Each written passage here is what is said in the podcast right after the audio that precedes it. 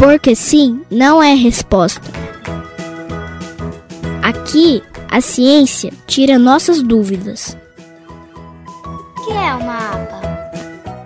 Uma APA é uma área de proteção ambiental. Isso é o que significa essas três letrinhas.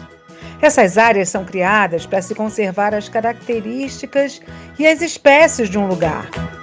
Vou explicar melhor. Uma APA é criada pelo governo do Brasil, ou de um estado do país, ou até de uma cidade. A ideia é proteger algum local da ação do homem para manter a vegetação, os animais, as nascentes dos rios e outras coisas. O professor José Estevão Arantes trabalha com alunos de seis municípios que fazem parte da APA de Pouso Alto, em Goiás. Ali ele coordena o projeto Olimpíada de Humanidades. Nesse projeto, ele procura envolver os estudantes em ações que ajudam a manter a área de proteção.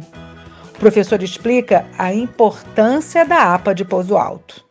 É uma área de proteção que fica ao redor do Parque Nacional da Chapada dos Veadeiros, que tem por objetivo ampliar o raio de, de proteção ao redor do parque, consequentemente de todos aqueles aspectos importantes que tem no Parque Nacional Chapada dos Veadeiros. Então, a, a, as APAs são isso, né? É uma modalidade de unidade de conservação que tem por objetivo é, proteger grandes áreas e promova algum tipo de desenvolvimento de cunho sustentável.